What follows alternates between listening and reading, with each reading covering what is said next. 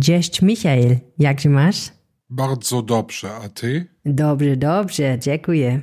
Und wie läuft's bei dir mit dem Polnisch lernen? Oh, eigentlich läuft's ganz gut. Die Sprache erobert langsam mein Herz, würde ich sagen. Und bei dir? Ja, ich muss tatsächlich sagen, wenn man einmal angefangen hat, dann kann man fast schon gar nicht mehr aufhören. Insgesamt ist es wirklich ziemlich bequem, das Lernen mit der App. Ja, das finde ich auch. Zwischendurch kommen immer so kleine Nudges, die mich daran erinnern, noch mal ein bisschen was zu lernen. Und es kommt auch meinem Hang zum Multitasking sehr entgegen. Ich habe schon Polnisch gelernt beim Anziehen und beim Abwaschen und beim Weg von A nach B, also wirklich sehr, sehr praktisch. Und man merkt, finde ich, auch, dass diese Lektionen von Leuten zusammengestellt wurden, die einfach Profis sind darin und dass das alles total sinnvoll didaktisch aufeinander aufbaut. An manchen Stellen wird man dann vielleicht mal so ein kleines bisschen überfordert, weil in einem Dialog Sachen vorkommen, die man noch gar nicht gemacht hat, aber dann wird so gesagt, hey, guck mal, das und das, das gucken wir uns übrigens gleich nochmal an. Also man hat immer irgendwie das Gefühl, es geht weiter. Wenn ihr da draußen auch eine neue Sprache lernen wollt, ist jetzt ein optimaler Zeitpunkt dafür. Noch bis Ende dieses Jahres schenkt euch Bubble nämlich sechs Monate, wenn ihr ein Abo über zwölf Monate abschließt. Also ein halbes Jahr zahlen, ein ganzes Jahr lernen. Das geht mit dem Code Aufwacher. Alle Infos dazu, wie ihr den Code einlöst, findet ihr auf bubble.com slash audio. Tak, dziękuję Michael. Do widzenia. Es gibt auch keine Anzeichen dafür, ob äh, der Standort in Mönchengladbach jetzt geschlossen wird oder nicht. Aber klar ist, es stimmt. Büro.de sagt, Mönchengladbach ist uns zu groß. Und deswegen ist hier die große, ähm, die große Sorge, was passiert hier. Abschied vom Warenhaus, ein Lottogewinn und eine ganz private Geburt. Das sind drei unserer Themen heute. Herzlich willkommen zum Aufwacher Wochenrückblick mit Michael Höhing und Helene Pawlitzki. Bonn Aufwacher. News aus Bonn und der Region, NRW und dem Rest der Welt. Die Woche ist schon wieder rum und wir sprechen in dieser Podcast-Folge über spannende Themen aus den vergangenen Tagen. Und unser erstes Thema ist eine Sommergeschichte, die allerdings nicht so schön ist, wie man jetzt vermuten würde. Es geht um eine sehr private Geburt, die so gar nicht geplant war. Meist geklickt. Du musst jetzt hier als, du bist ja im Grunde Mutter. Du kannst da ja eigentlich mitreden. Resident Geburtsexpertin. Äh, ja, genau. Du warst ja schon mal bei einer Geburt dabei. ich war schon mal dabei, genau. Äh, die Geschichte ist, äh, spielt am 12. Juli 2022. Es war ein Dienstag, schönes Wetter. Und zwar spielt sie in Mönchengladbach. Janina Buchloh heißt äh, die Protagonistin. Sie ist schwanger. Ähm, geplant ist die Geburt eigentlich erst für in zwei Wochen, aber an dem Tag hat sie tatsächlich Wehen und da geht sie ins Krankenhaus. Und sie ahnt zu diesem Zeitpunkt noch nicht, dass sie das Kind auch heute zur Welt bringen wird. Und sie ist im Elisabeth-Krankenhaus. Dazu muss man wissen, es ist eine der größten Geburtskliniken in Deutschland. Also die wissen eigentlich, wie es funktioniert, weil da eben sehr viele Kinder zur Welt kommen. Und zwar fast zehn Kinder pro Tag. Sie ist Risikopatientin wegen Diabetes und Bluthochdruck, deshalb muss man da so ein bisschen gesondert aufpassen. Und dann passiert Folgendes, weil sie eben die Wehen hat, da wird die Geburt eingeleitet im Kreissaal. Und äh, als das dann gemacht wurde, hat man festgestellt, oh, die Wehen, die sind aber recht, ähm, ja, wie sagt man, äh, nicht gleichmäßig, sondern unregelmäßig. Sie kann erstmal wieder zurück auf ihr Zimmer auf die Station. Das macht sie auch, da kann sie hinlaufen. Und ähm, dann merkt sie aber im Krankenzimmer, hm, die Wehen, die werden doch stärker. Also äh, gehe ich mal zurück in den Kreissaal. Hat sie dann auch gemacht, nachdem die Schwestern auch gesagt haben, ja, gehen Sie dann noch mal hin. Da wird, wird sie nochmal an den Venen, äh, Venen, an den Venenschreiber, da wird sie nochmal an den Venenschreiber angeschlossen und da wird dann wieder festgestellt, ja, die Venen, die sind immer noch ähm, recht schwach ähm, und auch noch recht unregelmäßig.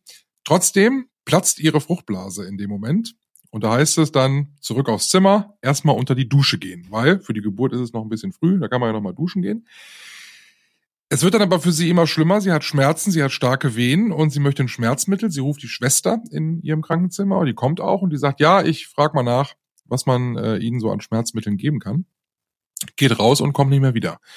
Und äh, dann telefoniert sie noch mit ihrer Mutter, ähm, also die Janine Buchloh, und ähm, die Wehen werden immer stärker. Sie klingelt dann nochmal nach der Schwester, weil sie eigentlich Hilfe braucht. Es kommt aber niemand. Und dann ist es inzwischen 17.47 Uhr. Sie liegt alleine in ihrem Zimmer und das Kind kommt zur Welt und niemand anderes ist da. Das stelle ich mir als jemand, der noch nie bei einer Geburt dabei war, auch vermutlich nie Kinder kriegen wird, äh, stelle ich mir heavy vor.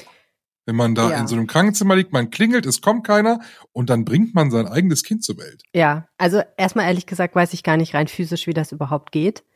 Aber es geht ja offensichtlich. Aber ja, klar, auf jeden Fall. Ich glaube, einerseits ist es emotional heavy, weil du natürlich dich zwar lange auf diesen Moment vorbereitest als Schwangere, aber trotzdem ja davon ausgehst, dass du da mit einem Team von, meistens sind es ja ein bis zwei Ärzte und eine Hebamme, die dabei ist, ganz oft ähm, äh, irgendwie zusammen bist, die das genau beobachten, die das managen, die dir auch sagen, was du tun sollst. Auch das ist ja im Geburtsvorbereitungskurs ja. eigentlich so, dass man, ne, dass gesagt wird, keine Sorge, sie sind nicht allein, da sind Profis da, die haben schon sehr viele Geburten erlebt, die können das einschätzen, die sagen ihnen dann, wann sie pressen müssen und so weiter. Ne, bei der ersten Geburt weißt du ja auch nicht genau, wie es funktioniert. Und ähm, naja, das andere ist natürlich, ist es einfach wirklich auch gefährlich. Also ähm, das eine ist natürlich, man kann sagen, okay, Emotionalität der Mutter, alles fein, ähm, muss sie mit klarkommen, aber das andere ist einfach auch, es kann ja bei so einer Geburt wirklich zu Komplikationen kommen, die dazu führen, dass man sehr, sehr, sehr schnell reagieren muss. Also ich kenne Geschichten von Menschen, bei denen war das dann wirklich spitz auf Knopf und die Ärzte haben sehr schnell, mussten sehr schnell sehr viel tun, damit das Kind das überlebt oder nicht geschädigt wird, beispielsweise durch einen Sauerstoffmangel.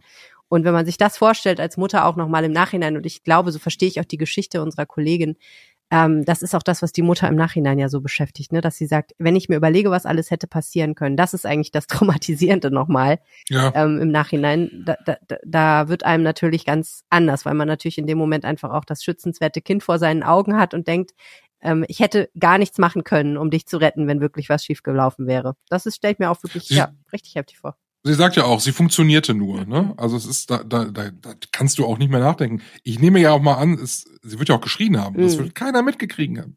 Ja. Das ist schon ziemlich beängstigend. Es kam irgendwann ja der der Vater des Kindes. Da war das Kind ja schon auf der Welt. Auch crazy, und ne? hat dann erstmal ja, der Vater kommt rein und, und sieht das Kind und die Mutter und ja, alles und niemand blutig. anderes und alles voller Blut. Ja, ja. ja. Und ich meine, da ist viel Blut bei so einer Geburt. Das ist schon krank. Ja, ne? Also es ist schon ja, ziemlich. Das ist schon krass. heftig. Ich meine, und was daran natürlich auch einfach überraschend ist, ist, du hast ja gesagt, es ist eine der äh, meistfrequentierten Geburtskliniken. Ähm, die haben natürlich sehr, sehr viel Erfahrung und können natürlich in der Regel auch sehr gut einschätzen, dauert das noch ein bisschen oder nicht. Das ist ja das, was letztendlich die Hebammen dann machen, wenn du da kommst und sagst, so, ich habe Wehen, die gucken erstmal, wie weit ist der Mutter, Muttermund, ne? Äh, sieht das schon so aus, als ob da bald dem nächsten Kind rauskommt, wie weit sind die Wehen auseinander, wie regelmäßig sind die Wehen. Das sind ja alles eigentlich sehr sichere Indikatoren. Und die können dann eigentlich immer ganz gut einschätzen, dauert das jetzt noch acht Stunden oder sollten wir jetzt mal langsam aufpassen, das äh, wird nicht mehr so ewig dauern. Ja. Und ähm, dass das hier so schiefgelaufen sein kann, das zeigt natürlich einfach nur, dass es man es eben dann im Einzelfall doch nicht immer wissen kann und dass es dann eben doch äh, der Körper einfach mal Sachen macht, mit denen man nicht gerechnet hat und die tausendmal nicht passiert sind und beim tausendersten Mal ist es dann eben so, dass es auf einmal eine Sturzgeburt gibt und das Kind ist auf einmal da. Also da finde ich, muss man auch ein bisschen das Personal in Schutz nehmen. Die können ja auch nur anhand ihrer Erfahrungen arbeiten. Die werden sich das schon angeguckt haben. Aber natürlich klar, wenn da keiner kommt, wenn du klingelst, ähm, weil, wie die Klinik ja im Nachhinein auch gesagt hat, irgendwie ein bisschen Personal eng war und so. Das ist schon bedenklich. Zur Ferienzeit. Ja, genau. Ferien waren wieder sehr überraschend für alle Beteiligten. Ich meine, das zeigt einfach dann auch nochmal, ähm, dass diese abstrakten Themen wie Pflege, ähm, Notstand und so, ne, dass wir nicht genug Menschen haben, die in diese Berufe gehen oder denen viele Leute dann nach der oder während der Pandemie aus diesen Berufen ausgestiegen sind, weil sie gesagt haben, ich kann unter diesen Bedingungen nicht mehr arbeiten, ich drehe durch, ich Ja. gehe kaputt daran, äh, dass das eben dann ganz, ganz konkrete Auswirkungen hat und solche Fälle, ähm, ja, soll, ich meine, das muss man natürlich tunlichst vermeiden, dass sowas passiert. Wie gesagt, es hätte ja auch schlimm enden können für Mutter und für Kind. Story der Woche. Ein Warenhaus, über das wir in der vergangenen Woche viel gelesen und viel gesprochen haben, ist Galeria Kaufhof. Das Unternehmen ist wieder in Schieflage geraten, nicht zum ersten Mal. Es gab schon öfter mal Probleme bei Kaufhof. Und ähm, jetzt ist der Warenhauskonzern wieder in Insolvenz, möchte es aber selbst schaffen, indem man sich deutlich verschlankt. Auch das ist ein System, was wir bei Kaufhof schon häufiger mal gesehen haben. Man möchte Filialen abstoßen. Und gleichzeitig kam eine Meldung in dieser Woche, dass Büro.de, ein, äh, ein Händler unter anderem jetzt für Büroartikel, äh, den nicht viele kennen, jetzt Interesse an einigen NRW-Standorten hat, unter anderem Neuss, Leverkusen, Euskirchen, Düren, aber eine Stadt ist nicht dabei, die fast schon ein bisschen traurig ist, glaube ich, äh, dass sie nicht dabei ist, nämlich Mönchengladbach. Und das hat einfach den Grund, dass Büro.de gesagt hat, wir wollen so mittelgroße Städte haben und Mönchengladbach ist für dieses Konzept ein bisschen zu groß. Was bedeutet das eigentlich, wenn, wenn Kaufhof aus so einer Stadt wie Mönchengladbach geht? Darüber möchten wir sprechen hier im Aufwacher Wochenrückblick. Und Andreas Grun ist da aus Mönchengladbach, aus unserer Lokalredaktion. Hallo Andreas. Ja, hallo Michael, hallo Helene. Kannst du ein bisschen was zur Situation sagen? Was für einen Stellenwert hat Galeria Kaufhof in der Mönchengladbacher Innenstadt, für die, die es nicht kennen? Ja, also dazu muss man erstmal wissen, dass Mönchengladbach äh, im Grunde ja aus zwei Innenstädten besteht, Mönchengladbach und Reit. Äh, und in Reit gab es über viele Jahrzehnte auch Karstadt. Und wie wir alle wissen, Karstadt gibt's nicht mehr, ist ja aufgegangen in den Galeria-Konzern. Und Galeria hat da vor zwei Jahren äh, Karstadt, das Warenhaus in Reit, schon geschlossen. Und jetzt ist der Kaufhof, wie es immer noch so im Volksmund in Mönchengladbach heißt, und auch immer noch außen dran steht, Groß Galeria Kaufhof, das alte Logo. Jetzt ist äh, dieses Geschäft mit seinen 8500 Quadratmetern ist das letzte große allgemeine Warenhaus in der Stadt Mönchengladbach. Und das ist für eine Großstadt mit 270.000 Einwohnern schon, schon ein Fund. Und äh, da schauen jetzt natürlich alle sehr, mit sehr großem Interesse in dieser Stadt äh, hin, was passiert mit äh, dem Warenhaus. Auch vor dem Hintergrund, dass man lange überlegt und gekämpft hat, was macht man denn mit dem Karstadt in Reit? Aber da kommen wir vielleicht gleich noch zu, ähm, was dort in den vergangenen Jahren passiert ist. Da hängen ja auch Arbeitsplätze dran, ne? Also nicht nur Shoppingmöglichkeiten, sondern auch, da arbeiten einfach viele Leute. Richtig, ja. Hier in der Mönchengladbacher Filiale, das hat mir diese Woche äh, Verdi äh, gesagt, sind 66 Mitarbeiter beschäftigt. Das sind ähm, weniger als noch vor einigen Jahren, aber es sind trotzdem 66 Menschen, die jetzt hoffen und bangen äh, um ihren Arbeitsplatz, wo sie ja auch, und das ist wirklich so, viele schon sehr lange Zeit arbeiten. Also Ka äh, Kaufhof und Galeria, das ist ein Arbeitgeber, wo viele Mitarbeiter lange treu geblieben sind. Das merkt man auch, wenn man, wenn man einmal, durchgeht und äh, weiß oder auch vor Jahren schon mal durchgegangen ist und weiß, ah, dieses Gesicht in der Parfümabteilung, das kenne ich. Und zwar schon länger.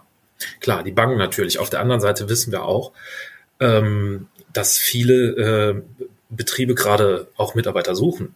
Also ich überlege mir gerade, dass ich habe vor wenigen Wochen mit äh, den Stinges-Betreibern gesprochen. Das ist die große Bäckerei hier am Niederrhein, die Kette, die einfach keine Verkäufer mehr findet und deswegen sonntags die Geschäfte nicht mehr öffnet. Deswegen denke ich mir, vielleicht gibt's da ja auch irgendwo dann äh, auf der anderen Seite eine Perspektive noch. Aber darüber ist es, glaube ich, viel zu früh zu spekulieren und das wäre auch nicht fair den Mitarbeitern gegenüber.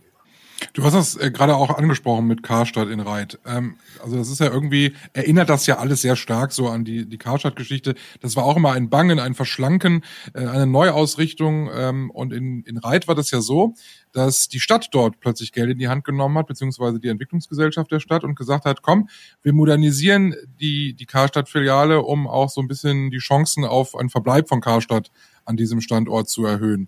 Das hatte ja jetzt nun langfristig dann nicht, nicht geklappt. Also Karstadt gibt's ja nun nicht mehr. Ähm, was passiert dort an diesem Standort eigentlich? Aktuell? Ja, genau so ist es. Also die Stadt hatte, das ist die Immobilie vor einigen Jahren übernommen und hat das Untergeschoss äh, zum Beispiel umgebaut. Dort sind heute andere Mieter drin. Dort ist ein ähm, Aldi ist drin, ein, ein, ein Rossmann oder DM, also auf jeden Fall eine Drogerie. Und äh, die sind auch heute noch da drin. Ähm, Karstadt ist längst weg, aber das Untergeschoss ist immer noch belebt und das ist schon mal eine, eine wichtige, eine, eine, ja, ein wichtiger Anker, um zu zeigen, ja, hier ist nicht alles tot.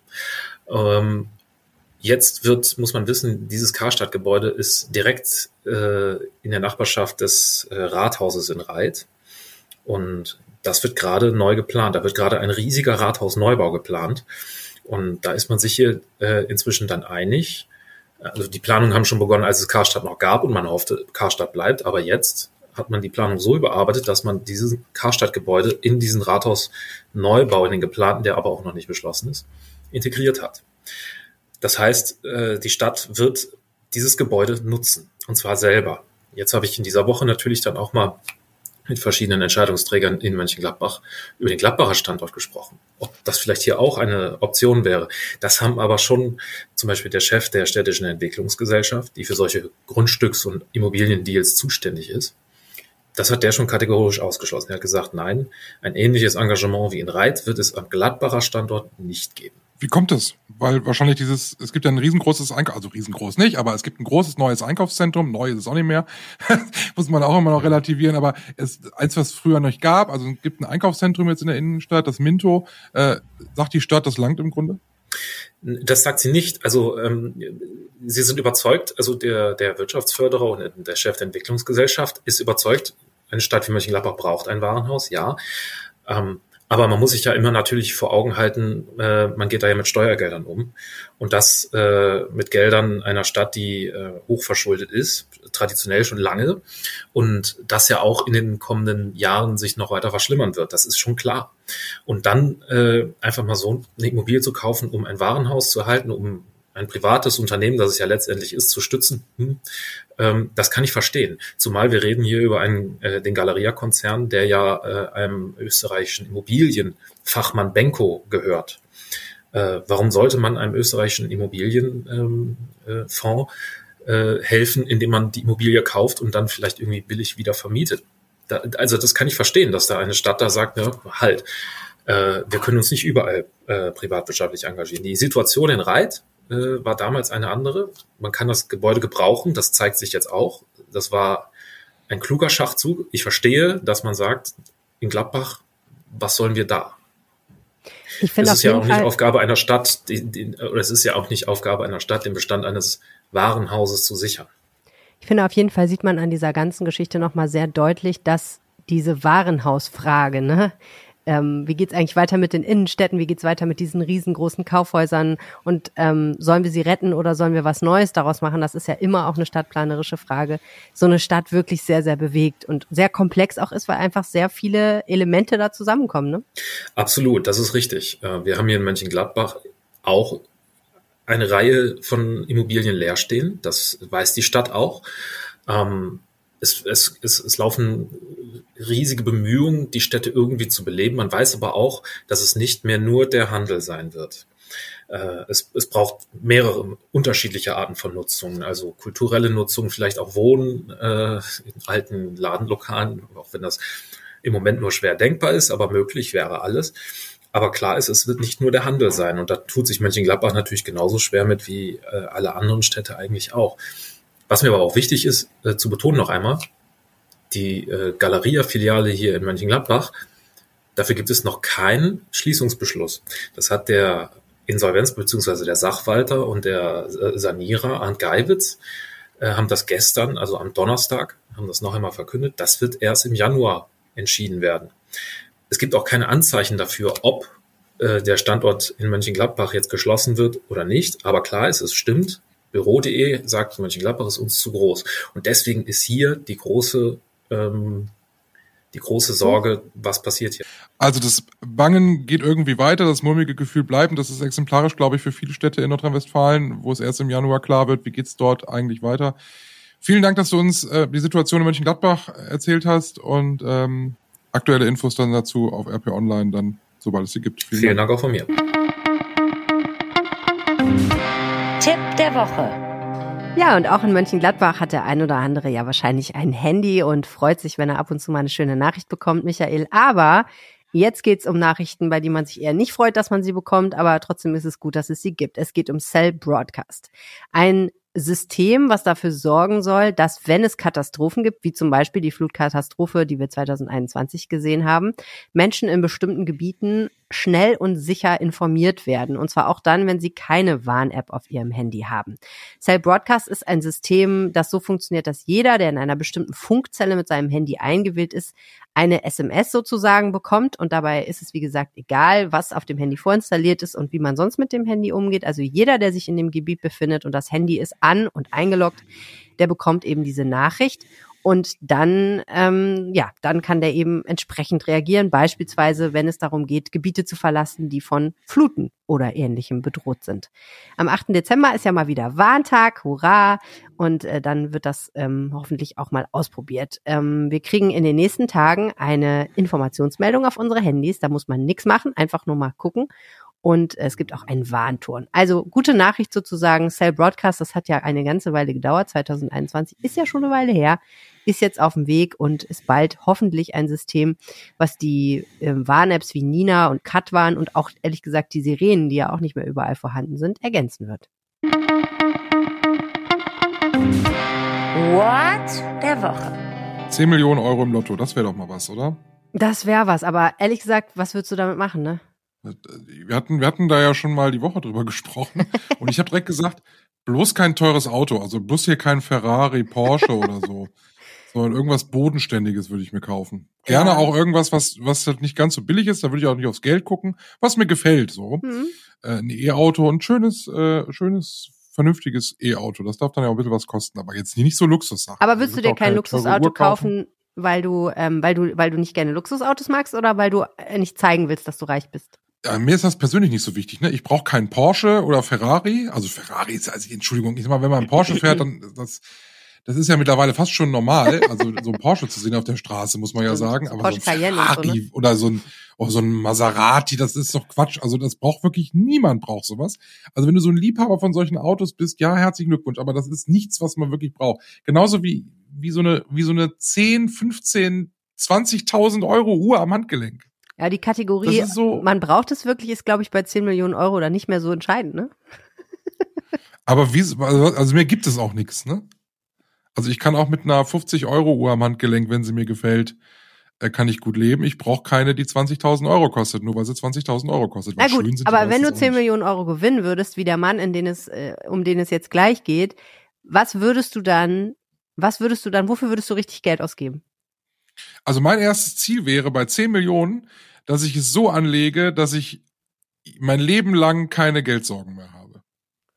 Also ich würde das gerne strecken wollen. Das bringt mir nichts, die 10 Millionen auf den Kopf zu hauen, sondern ich lege die irgendwie so an, dass ich jeden Monat eine schöne Summe bekomme, mit der ich sorgenfrei leben kann. Ich kann dabei noch arbeiten nebenher, aber kann halt auch, wenn ich jetzt sage, du, ich habe jetzt mal Lust, nächste Woche irgendwie ähm, richtig teuer essen zu gehen, was ich tatsächlich dann noch lieber machen würde, als ein teures Auto zu fahren. Und ich möchte danach noch äh, für ein verlängertes Wochenende irgendwo hinfliegen. Ähm, da müssen wir keine Gedanken machen. Das würde mir völlig reichen. Okay, dann möchte ich dir jetzt ähm, Kürsat aus Dortmund vorstellen. Der sieht das ganz anders. Der hat ähm, sehr viel Geld in seinem Leben in Lottoscheine investiert. Eines schönen Tages dann auch 139 Euro in einen Quicktip, der eine Woche lief. Und dann hat er festgestellt, irgendwann, erstmal hat er das komplett vergessen. Und dann hat er irgendwo gelesen, es hätte irgendein ähm, Glückspilz aus Dortmund 10 Millionen Euro gewonnen. Und daraufhin ist er erstmal in die Lottofiliale getapert und dann musste er erstmal ein paar Formulare ausfüllen. Und es hat ihm aber keiner gesagt, dass er gewonnen hat.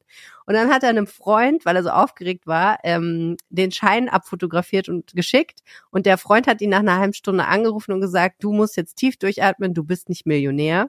Du bist Multimillionär. Was auch eine echt nette Art und Weise ist, das jemandem mitzuteilen. Naja, also der Mann ist 41 Jahre alt, äh, Stahlarbeiter bei ThyssenKrupp. Und ähm, man muss jetzt ein bisschen aufpassen. Es kursieren mittlerweile im Netz ähm, und in der Berichterstattung etliche Dinge über ihn. Er sagte selber Mhm. der Bildzeitung, dass er schon auch durchaus mal Konflikte mit dem Gesetz hatte in seinem Leben, also durchaus auch schon mal Drogen, Spielsucht und bisschen Raub und Betrug und so, das kam alles auch schon mal vor. Ähm, insofern äh, ist das jemand, der sicherlich nicht aus, wie soll ich sagen, äh, super schönen Verhältnissen stammt, aber jetzt ist er eben Millionär und das trägt er auch richtig weit nach vorne. Also er will gerne, dass alle wissen, dass er richtig reich ist. Er postet regelmäßig Videos von seinen äh, Autos auf Instagram. Er hat äh, sich einen Ferrari und einen Porsche gekauft und es gibt äh, Ja. Videos von ihm auf Instagram, wie er in diesen Autos sitzt, nicht angeschnallt, mit den Knien lenkend, eine Zigarette rauchend und zu türkischer Musik tanzend und singend. Also das ist so das Was man so Kaliber, macht was man dann so macht, wenn es einem auch egal ist, wenn man ein Strafmandat bekommt, so, weil man kann es ja, man hat's ja. Also so, ich meine, der trägt halt nach außen. Er hat sich auch teure Uhren gekauft, zumindest eine. Er sagt, das sei eine Geldanlage. Ja. Ne, so, also jeder, jeder hat ja eine andere Vorstellung von Geldanlage. Ähm, und dann gibt es auch noch das Gerücht, er habe in der Nordstadt ähm, sein Lieblingscafé an der Schützenstraße, was jetzt auch eine Gegend ist, wo ich sagen würde, ist jetzt auch nicht direkt ein Investment in Immobilien, aber gut, ähm, hat er sein Lieblingscafé gekauft. Da muss man eigentlich sagen, sind die Kollegen von den Rohnachrichten mal hingegangen zum Lieblingscafé und haben den mutmaßlichen Inhaber oder die Inhaberin dieses Cafés gefragt und die meinte, nee, nee, nee, das gehört schon noch mir. Aber wer weiß, ne? Also äh, keine Ahnung. Ähm, ich will da nichts äh, so. Das hat er der Bildzeitung erzählt, dass er dieses Café gekauft habe. Aber gut, okay, vielleicht kann das auch eine Finte gewesen sein, weil er sagt, er passt auf sein Geld schon auf. Also er weiß schon, was er tut und ähm, er muss sich keine Sorgen machen. Auf Instagram auf jeden Fall wird sehr viel darüber spekuliert, dass er sehr bald ausgeraubt wird, weil er immer so flasht mit seinen tollen Sachen. Und Michael, Ja, er ist ja total Rede, Er ist- Rede. ja. Äh, äh, er hat sehr äh, großes? Sendungsbewusstsein. Hm? Er hat ein sehr großes Sendungsbewusstsein. Es ist ja, das, das ist ja das Tolle, deshalb stürzen sich ja vor allem die Boulevardmedien ja auch da drauf. Wann hat man die Chance, mal einen Lottogewinner ähm, ähm, so nah äh, zu sehen und mit dem zu sprechen, wenn der Mhm. 10 Millionen gewonnen hat. Wir haben ja in der vergangenen Woche ging der Eurojackpot nach Berlin, 120 Millionen. Da würden sich ja auch alle die Finger lecken, mit dem endlich mal ein Interview zu machen, wie der sich denn jetzt nun fühlt. Ja. Und er bedient es ja nun mal alles. Und dann auch noch aus Dortmund und dann auch noch Stahlarbeiter. Also das hat er Dann dann auch noch, den richtigen ähm, getroffen. Genau. Was ihm ja wohl fehlt, ist noch die Liebe. Zumindest stand das mal irgendwo. Er sucht ja jetzt die große Liebe. Er hatte sie aber ja wohl mal, zumindest vor dem Gewinn. Ja, ich meine, gut, der, der Mann, ich bin mir sicher, er hat nichts anbrennen lassen. ähm, ja, aber äh, er, er, er hat der Bildzeitung gesagt, sie sollen schreiben, er sei Single. Ähm, so, ist ja auch äh, gut zu wissen in dem Fall. Ähm, ich glaube, hier stellt sich die entscheidende Frage, wie schnell kann man eigentlich 10 Millionen Euro durchbringen? Also, wie schnell ist der Mann wieder pleite? Mhm. Ähm, wird abzuwarten sein. Ich bin sicher, die Bildzeitung wird uns darüber informieren, wenn es soweit ist. Ich glaube, man muss auch einfach nochmal betonen, dass Lottospielen ja kein guter Weg ist, um reich zu werden, selbst wenn man dadurch sehr reich werden kann. Also der Mann hat halt tausende Euro vorher investiert. Er war auch spielsüchtig. Also ähm, das hätte auch ganz anders ausgehen können. Das ist jetzt halt tatsächlich wirklich, der Blitz hat ihn praktisch getroffen. Das ist äh, One in a Million Chance oder ich glaube noch viel mehr ähm, man sollte sich eben nicht darauf verlassen, dass, dass im Endeffekt man diesen, diesen Erfolg wiederholen kann. Nein. Aber es gibt ja Leute, ne, die gewinnen im Lotto und investieren dann hinterher wiederum sehr viel Geld in Lottoscheine, weil sie sagen, es kann jederzeit wieder passieren. Ja. Spannend, ne? Wenn ich einmal Glück hatte, habe ich auch zweimal Glück. Verrückt. Ja, er hatte ja vorher auch schon ein paar Mal Glück, hat er geschrieben äh, oder gesagt. Er hat schon ein paar Mal mal 1000, 2000 Euro so gewonnen. Also ja, da hatte er wohl Blut geleckt. Na gut, also jedenfalls, Ich habe ja mal, ich habe ja mal einen Lottoschein mitsamt äh, äh, Spielquittung äh, ge äh, gefunden. gefunden. gefunden auf der Straße. Mhm. Und zwar an einem Dienstagabend irgendwann tatsächlich muss irgendwie so Oktober, November, es war so relativ kalt und nass draußen. Und dann habe ich den dann vom Boden gefischt und mit nach Hause genommen. Dann habe ich gedacht, ja gut. Wer weiß, das ist jetzt, das ist jetzt mein Schicksal. So. So, jetzt war der Schein für, für Samstag und es war, ich habe den Dienstag gefunden, habe ich ja erstmal geguckt, ob es nicht vielleicht Mittwoch ist, weil Mittwochsziehung und so war aber nicht. So, war, so da habe ich tagelang gewartet und ich habe eigentlich schon im Kopf gedacht, das ist natürlich die Geschichte jetzt. Ne? Also ich gewinne jetzt richtig viel Geld. Also der, der, das ist bei mir vor vom geistigen Auge alles schon, das Geld war schon weg. Also ich habe es noch nicht gewonnen, aber es war schon weg. So, und dann kam dieser Tag dieser Ziehung und dann, ähm, ich war total naiv. Ich hatte drei richtige Immerhin. Mit diesem gewundenen. Und ich hatte, ich habe hab nie Lotto gespielt, tu es auch heute nicht, aber das war eben, und dann dachte ich, drei richtige, Mensch, mit sechs richtigen gewinnst du eine Million, dann hast du mit drei richtigen, wirst du ja dann irgendwie, weiß ich nicht, 100.000 Euro gewinnen. Das, so ist es doch dann. Okay. Und dann kamen dann montags die Quoten und ich gewann acht Euro und ich war total enttäuscht. Ja, das ist, aber andererseits, wann, wann findet man schon mal acht Euro auf der Straße, ne? Das stimmt, Auch nicht schlecht. das stimmt. Das wäre deine Chance gewesen, Michael. Sie ist leider, leider arbeitest du immer noch hier. Da arbeite ich immer noch hier. Okay, dann reden wir jetzt mal über die MTV Europe Music Awards. Das kommt. Kennst du, äh, hast du, hast du mal geguckt, wer da so alles dabei ist in Düsseldorf bei den MTV Europe Ah, Music ja, Ich habe Awards? schon geguckt, aber ich kenne davon, ich kenne niemanden davon. Also ich meine nicht niemand, niemanden, aber schon David Guetta ist ein Begriff. Ja. Ähm, so alten Säcken wie Harry uns. Styles sollte man zumindest mal gehört haben. Aber ich kann nicht ehrlich sagen, dass ich irgendeinen Harry Styles Song singen könnte. Ich weiß, dass der auch schauspielt und so und offenbar auch nicht schlecht. Siehst du? Du bist einfach viel. Popkultur. Dings Ja, das war's dann aber auch schon. Gorillas kenne ich natürlich, ne? Die, äh, Das sind Comicfiguren? ja. I'm happy, I'm feeling sad, I got sunshine in a bag. I'm Du wohnst ja in. Düsseldorf. Merkst du davon was? Dass eines der größten Musikevents der Welt morgen stattfinden? Also ist das, ist das allgegenwärtig? Läuft dir Ja. Rita Ora beim Bäcker über den Weg? Das und- wär's. Ich würde sie ja so? nicht erkennen. Von mir ist sie sicher. Ja, nee, das ist, glaube ich, tatsächlich auch ein Schmerzpunkt in Düsseldorf, weil sich die Stadtpolitik echt äh, sehr viel davon versprochen hat und auch getönt hat, dass das wieder mal super ist, dass Düsseldorf diese Veranstaltung hat und dann auch eine ganze Woche mit Konzerten macht und so weiter und so fort. Und ich meine, hier gibt es ja auch viele Veranstaltungen. Ich denke schon, dass das für die Zielgruppe der, der äh, popkulturell sehr interessierten, insbesondere jüngeren Menschen, wenn die wissen, wo sie da hingehen müssen und welche Konzerte sie da besuchen können, glaube ich, schon interessant ist. Aber es ist jetzt nicht so, dass es so ein breites Ereignis ist, wie jetzt beispielsweise, sagen wir mal, der Eurovision Song Contest, der ja auch in Düsseldorf war und der damals, glaube ich, kein Auge trocken gelassen hat. Ähm, man muss, glaube ich, wissen, wo man da hingeht. Also zum Beispiel war ich vergangene Woche mal abends im Hotel Nico ähm, was ja in der Innenstadt im Japanviertel ist und da standen so riesige MTV-Aufsteller und ich bin mir relativ sicher, dass da auch der ein oder andere abgestiegen ist. Jetzt vielleicht kein riesiger Star, aber Leute, die rund um diese Veranstaltung unterwegs sind, vielleicht auch Influencer oder so. Ich würde die ja nicht erkennen, wenn sie mir über den Weg laufen, aber an sowas merkst du das dann natürlich schon. Aber insgesamt muss ich sagen, nein, das hat nicht die Strahlkraft und ähm, ich bin mir dann auch immer nicht so sicher, ob das, was es möglicherweise auch kostet, sowas auszurichten oder sich darum zu bewerben oder so, ob das dann wirklich auch irgendwas für die Stadt bringt. Also sprich irgendwelche Einnahmen im Sinne von Leute übernachten dann hier, weil sie wissen, es findet hier statt oder so. Ne? Klar, die Gäste, die dann kommen, vielleicht, aber viele von denen werden natürlich auch wieder nach Hause fahren. Das Einzige, was ich wirklich spannend fand, war, es gab ja diese sogenannte Challenge also man äh, sozusagen äh, performen konnte für MTV eine Minute lang, um dafür zu werben, dass man noch so ein extra Ticket bekommt für diese Veranstaltung. Und ähm, das hätte mich schon sehr interessiert, wer da so hingeht. Aber leider, ähm, ja, bin ich da nicht hingegangen, deswegen habe ich das nicht mitbekommen. Aber wir kennen jemand, der hingeht, nämlich Lena Ohm. Also nicht zur Challenge, sondern zu den tatsächlichen Awards. Hallo Lena. Hallo ihr zwei. Morgen sind die MTV Europe Music Awards. Du bist dabei am roten Teppich. Auf was freust du dich am meisten? Ganz ehrlich gesagt, äh, gestern wurde bekannt gegeben, dass der rote Teppich nicht nur ein roter Teppich sein wird, sondern dass es auch schon auf dem roten Teppich Live-Musik geben wird. Äh, da tritt nämlich der äh, Sänger des äh, viralen TikTok-Hits Billie Eilish schon mal auf und stimmt die Fans am roten Teppich so ein bisschen auf das Ereignis an. Da werden ja 350 Leute allein am roten Teppich erwartet, äh, die da vielleicht mit ein bisschen Geschrei und guter Stimmung dafür sorgen, dass schon vor den Konzerten so richtig die Luft brennt. Und das ist, glaube ich, schon was richtig Cooles. Also nicht nur die Stars dort äh, zu sehen und mit ihnen zu sprechen, sondern gleich auch noch ein bisschen Musik auf die Ohren zu bekommen. Da sind ja viele große Namen dabei, ne? David Guetta, One Republic zum Beispiel.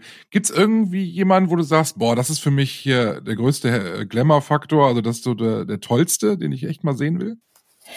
Also bei den Live-Acts, die den Abend spielen, muss ich sagen, ist für mich David Guetta ganz weit vorn aus dem einfachen Grund, äh, der ist ja schon ein bisschen länger im Geschäft und äh, als es sozusagen anfing, war ich gerade in der Abi-Zeit und auf den Abi-Partys durfte David Getter nicht fehlen. Dann später im Studium auf den Ersti-Partys äh, lief der rauf und runter und es könnte durchaus sein, dass ich bei den MTV Music Awards in der Halle dann, wenn er auftritt, noch mal kurz äh, Ende in den, in den 18ern stecke, wieder Anfang 20 bin und dort äh, so richtig äh, einfach mit fiebern werde und einfach äh, Spaß haben werde, weil es doch halt einfach so der Zauber von Musik ist, dass es einen zurückkatapultieren kann in tolle Zeiten, auch wenn er mit Baby Rexa äh, seinen neuen Song äh, Blue äh, I'm Good äh, performen wird, höchstwahrscheinlich, ist das trotzdem einfach so ein Künstler, der mich halt irgendwie seit über zehn Jahren äh, einfach im Radio und auf Partys und überall mit begleitet. Deswegen ist das natürlich schon was Schönes. Und ansonsten freue ich mich auch noch sehr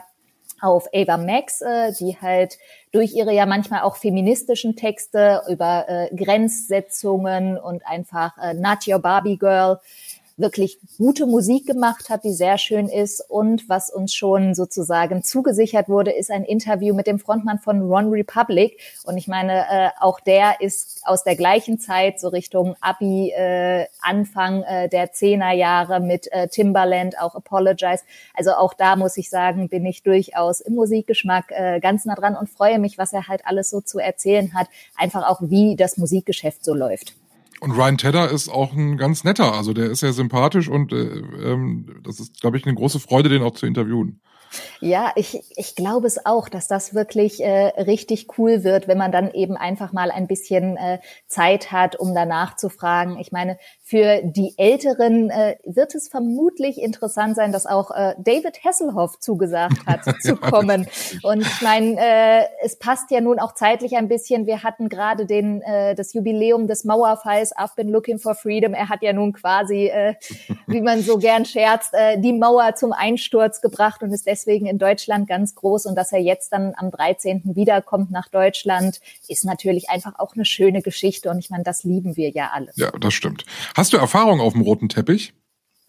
Tatsächlich ist das mein erstes äh, Mal auf dem roten Teppich. Äh, bisher waren es weniger rote Teppiche, sondern eher, ich sage jetzt mal, EU-Gipfel, wo man sich mit anderen Journalisten äh, um das Interview für oder mit Angela Merkel und äh, François Hollande damals noch und anderen sozusagen schlagen musste.